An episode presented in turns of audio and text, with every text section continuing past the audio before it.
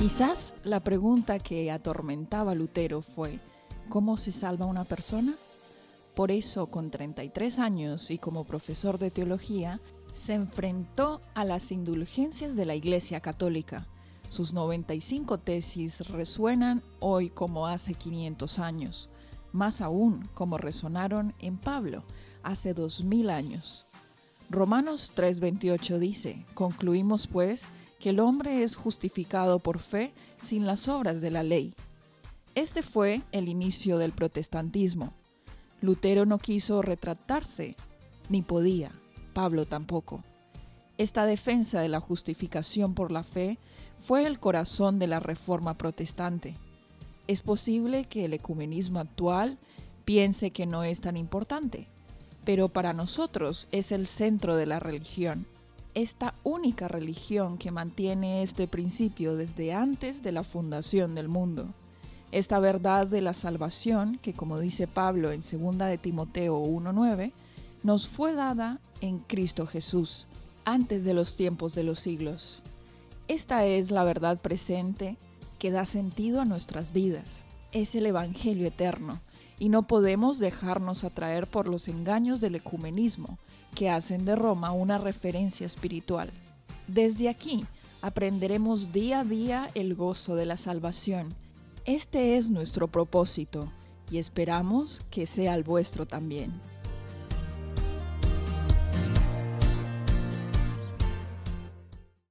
Bienvenidos a un nuevo programa de Berry Oneta Co. Tiempo de aprendizaje, tiempo de buenas noticias. En este programa queremos hablar acerca del Evangelio eterno, de ese Evangelio eterno que nos muestra cómo, por la justificación por la fe, somos salvos, y de esa manera acercarnos más a nuestro Salvador, a Jesucristo.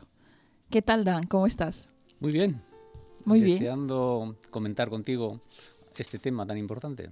Claro que sí. El día de hoy queremos hablar acerca de la iglesia primitiva. Sí, estamos hablando de el libro de Romanos y la justificación por la fe. Eso es correcto, el libro de Romanos y la justificación por la fe. Entonces, eh, vamos a decir para empezar que la iglesia primitiva estaba compuesta en su mayoría por judíos que nunca pensaron ni por un momento que al aceptar a Jesús, al Mesías judío, estaban de alguna manera alejándose de esa fe de sus padres, o al menos de las promesas del pacto que Dios le había hecho al pueblo.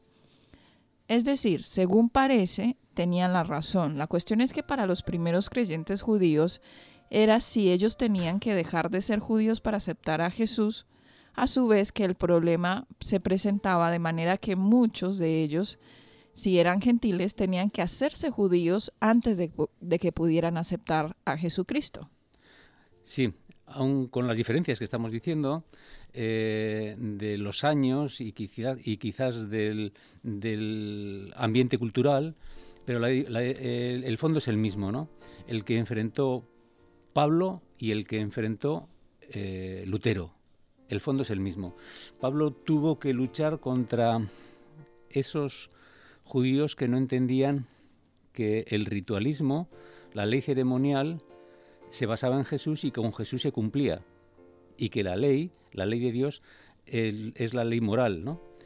Y que no se ganaba, que no se ganaba con, consideraciones y con hechos externos acercarse a Dios. Lutero igual. Lutero tuvo que eh, enseñar que no se puede ganar la salvación por tener más dinero o por dedicar más dinero o más obras. O por hacer más obras o por dedicar más tiempo. Bueno, de hecho aquí dice también que recién más adelante en el concilio de Jerusalén hubo una respuesta firme, o sea que tomaron la decisión de no atosigar a los gentiles con una gran cantidad de, reglamentos y de leyes. Sí, mm, con dos o tres principios que les dieron ese concilio de Jerusalén. Bueno, lo vamos, lo vamos a ver más en otro, otro día más adelante, ¿no? Pero, pero lo que lo que En resumidas cuentas, es decir, que los gentiles no necesitaban hacerse judíos para poder aceptar a Jesús. Eso era lo que... Sí, y quizás es donde podemos aprender nosotros, ¿no? Eh, que hay un conflicto. Y el conflicto está generado siempre por el enemigo, ¿no? Quiere pervertir ese, ese evangelio de salvación y transformarle en algo que puede ser más cómodo para el ser humano, pero que no te acerca a Dios. ¿Y qué podría ser más cómodo para el ser humano? Pues guiarlo y fiarlo todo a una serie de comportamiento externo. Sí, claro, porque para el ser humano es más fácil regir un tipo de conducta y bajo eso decir, bueno, somos cristianos. Incluso más todavía te podría decir. Podríamos decir que con dinero, como hacía en la época de, de la Iglesia Católica, con dinero se podía hacer lo que quisieras. Sí, sí, se podía comprar de hecho la salvación y entrar directamente al cielo. Sí, entonces lo, eh, lo que subyace aquí es el conflicto entre el bien, y, como siempre, ¿no? Entre el bien y el mal. Bueno, no obstante, a pesar de esa decisión, creo que también que algunos maestros continuaron asediando a las iglesias, insistiendo en que los gentiles convertidos a la fe simplemente pues estaban obligados a guardar estas normas y leyes, incluyendo también la circuncisión. Sí, sí. Que bueno, es una cuestión que para un, un procedimiento que, que haría que el cristianismo simplemente fuese particularmente poco atractivo para un adulto, entre otras cosas. Es decir, que se pensaba que los gentiles, para ser partícipes de las promesas del pacto, pues tenían que acatar muchas de las normas y las regulaciones que eran consideradas pues requisitos para los participantes de la comunidad de Israel. Eso es, eso es. Eh, más a 1500 años más tarde existían las bulas, ¿no? Donde tú, por una serie de, de condicionantes externos o por, por tener más cercanía con el poder institucional o simplemente porque tenías más dinero, podías hacer lo que quisieras. Y los judíos en su época, en la época de Pablo, era igual. Quería que los gentiles, por la circuncisión, por los ritos que ellos tenían, incluso por la forma de guardar la ley, eh, ellos estaban más cerca de Dios. Ese es el conflicto, eso es lo que a nosotros nos interesa, porque ese conflicto está todavía presente. Bueno, de muchas maneras, y yo creo que en la iglesia eh, tenemos ciertas eh, costumbres que son más bien de tinte culturales y que a veces las confundimos con las características que debería tener un cristiano. Eso es. Eso es. Es mi opinión personal, ¿eh? No, no, no. Es, yo así lo entiendo y contra eso es contra lo que luchaba Lutero. Eso es lo que luchaba. Y tenemos que... Es verdad que es una línea muy difícil, ¿eh? Yo creo que es muy difícil. Porque puedes caer desde un conservadurismo o un fundamentalismo, fundamentalismo de normas a un liberalismo donde todo es igual. Sí, donde todo es válido, donde hay mucha relajación, donde podemos adorar de cualquier manera o, eso es. o en cualquier lugar. Y esa exigencia de la circuncisión, eso era, era importante, ¿no? Porque se hacían, no ya, se hacían súbditos de los israelitas, los gentiles. Claro, lo que estaban básicamente era buscando que se hicieran israelitas antes de hacerse cristianos, o sea, o para hacerse cristianos. Para hacerse cristianos y además con todos los condicionantes que tenían, ¿no? Porque ya entraban en un área donde los israelitas marcaban el ritmo. Sí, ellos dirigían, direccionaban, orientaban de cómo debían ser las cosas y en qué medida. Sí, eh, y sin embargo es importante en Zacarías, voy a leer en Zacarías 8:23, cómo el pueblo de, Israel, el pueblo judío, era especial ¿eh? en esta labor. Así dice el Señor Todopoderoso, en aquellos días habrá mucha gente de todo idioma y de toda nación que tomará a un judío por el borde de su capa y le dirá, déjanos acompañarte, hemos sabido que Dios está con vosotros. Eso lo haría prácticamente más que un líder, más que... Sí que es alguien a quien seguir. Un reconocimiento. Ellos veían que la verdad estaba en el pueblo, en el pueblo israelita, en el pueblo judío, ¿no? Pero había que orientarles bien. Y Pablo, eh, el empeño de Pablo, el empeño del, del libro de Romanos y de Gálatas era ese. Bueno, y de hecho quiero leer ahora en Hebreos 8:6, Hebreos capítulo 8, versículo 6, que dice, pero ahora tanto mejor ministerio es el suyo, cuanto es mediador de un mejor pacto, establecido sobre mejores promesas. ¿A qué se refiere este, este, esta cita bíblica? Pues que eh, el sumo sacerdote eh, es el sumo sacerdote que es Jesús, es el sumo sacerdote del nuevo pacto. La sangre de Jesús es el que nos hace participar del nuevo pacto, donde la ley ceremonial que era eh, la finalidad de la ley ceremonial, era Jesús. Los judíos cuando sacrificaban al cordero, recordemos que en esa época, hace 3.000 años, los idólatras, para pacificar a sus dioses, mataban a sus hijos. Sí, mataban a sus hijos. Sí, de hecho era una costumbre bastante... A los baales, sí, sí. Aberrante, pero era una práctica muy común en esta época. Y, y, Dios les advierte muy bien, en el Antiguo Testamento está lleno de advertencias, ojo, y alguna vez cayeron en, ese, en esa idolatría los judíos, ¿no? Por querer acercarse a ese Dios pagano, hacían esas barbaridades, ¿no? Y los judíos tenían, como siempre han tenido, una, una gráfica una exposición mucho más, eh, mucho más no, la otra era una perversión y eso era simplemente representaba a Jesús. Jesús iba a morir por toda la humanidad, como dijimos en los primeros días, ¿no? Iba a morir y, y se cumplió con él.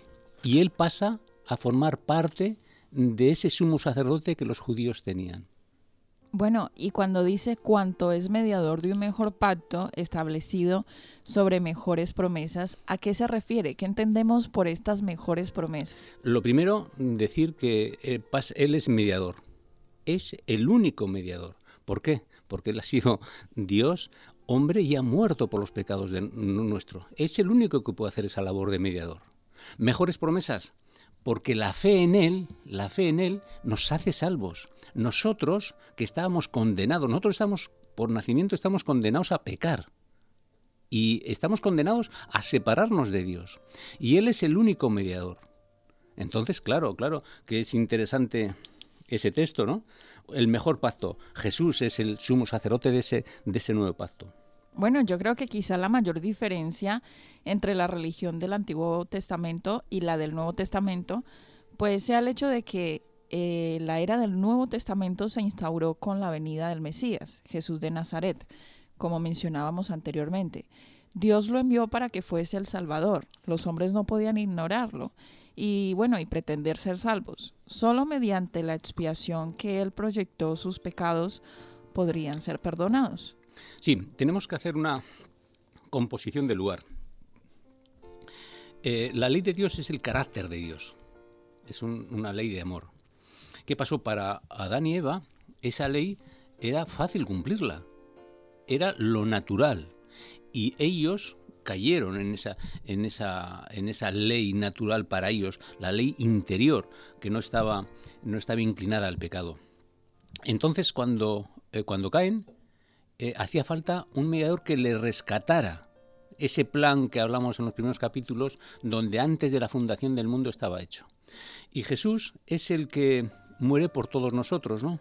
Entonces, ese, eso que para Adán y Eva era lo natural, para nosotros, repito, es imposible.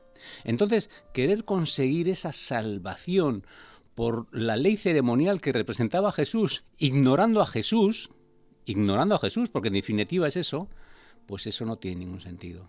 Sí, la verdad es que no tiene ninguna presentación. De hecho, lo que es verdadero es que solo por la imputación de su vida perfecta podrían estar delante de Dios sin condenación. O sea que en otras palabras la salvación era mediante la justicia de Jesús y nada más. Eso es. ¿Y cómo, podríamos decir, y cómo se representa esa ley de Dios?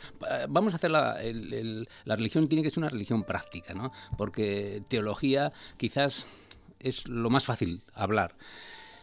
Hay una pregunta que le hace Jesús al joven rico. El joven rico, recordamos todos, que cumplía la ley de Dios. ¿La cumplía? Sí, él vino a preguntarle a Jesús, ¿qué mm. más debo hacer? Ya, no se he hecho esto y esto. Él no se sentía salvo y le pregunta a Jesús, ¿qué tengo que hacer para sentirme salvo? Porque es, es un sentimiento gozoso el mm. sentirse salvo. Entonces le pregunta a Jesús, eh, ¿ya cumple la ley? Sí, sí, yo cumplo todo.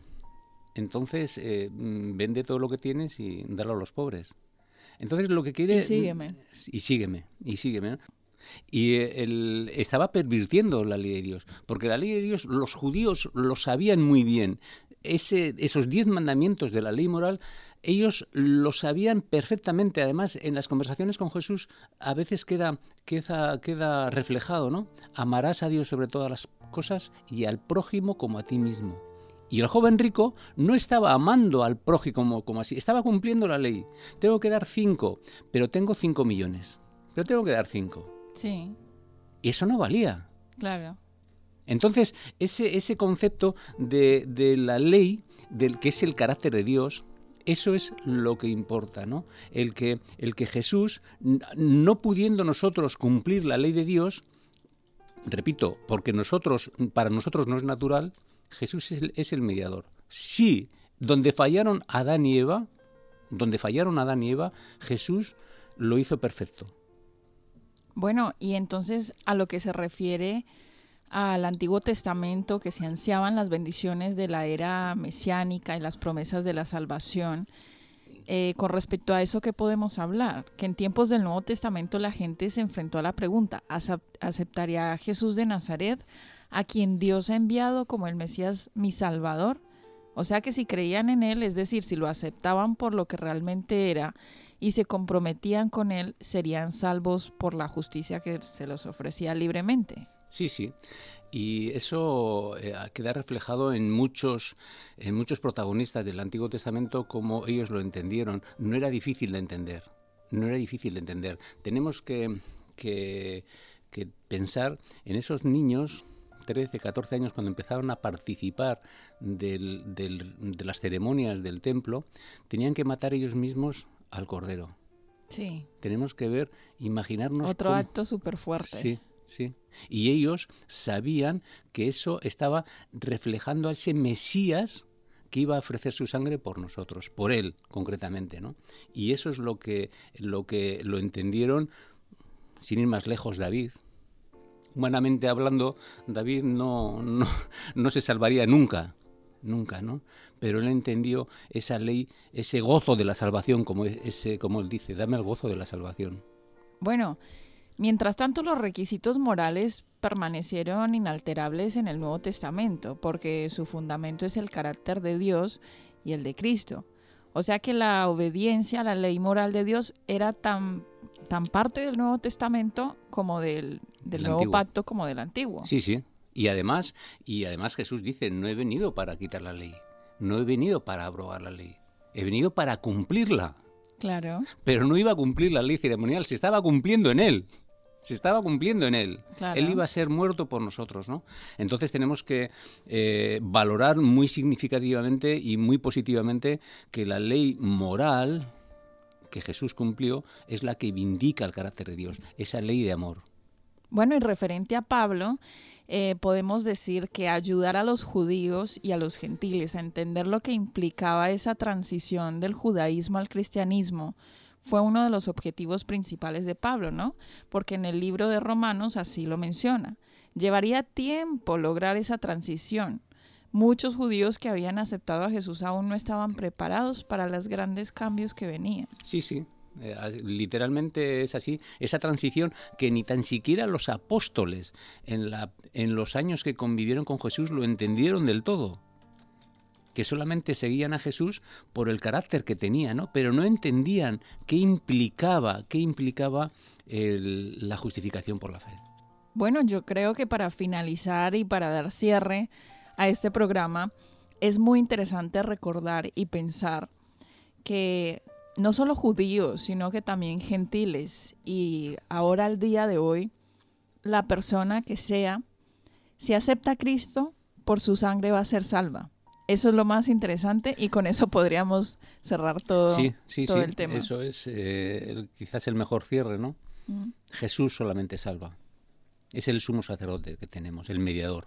Muy bien, pues nos quedamos con mucho para hablar del tema porque la verdad es que es muy profundo, muy interesante, tiene diferentes matices, pero se nos ha acabado el tiempo, así que debemos cerrar este programa dejando una invitación a nuestros oyentes para que nos acompañen en un próximo episodio de Berrioneta Co el Evangelio de Buenas Noticias. Hasta la próxima.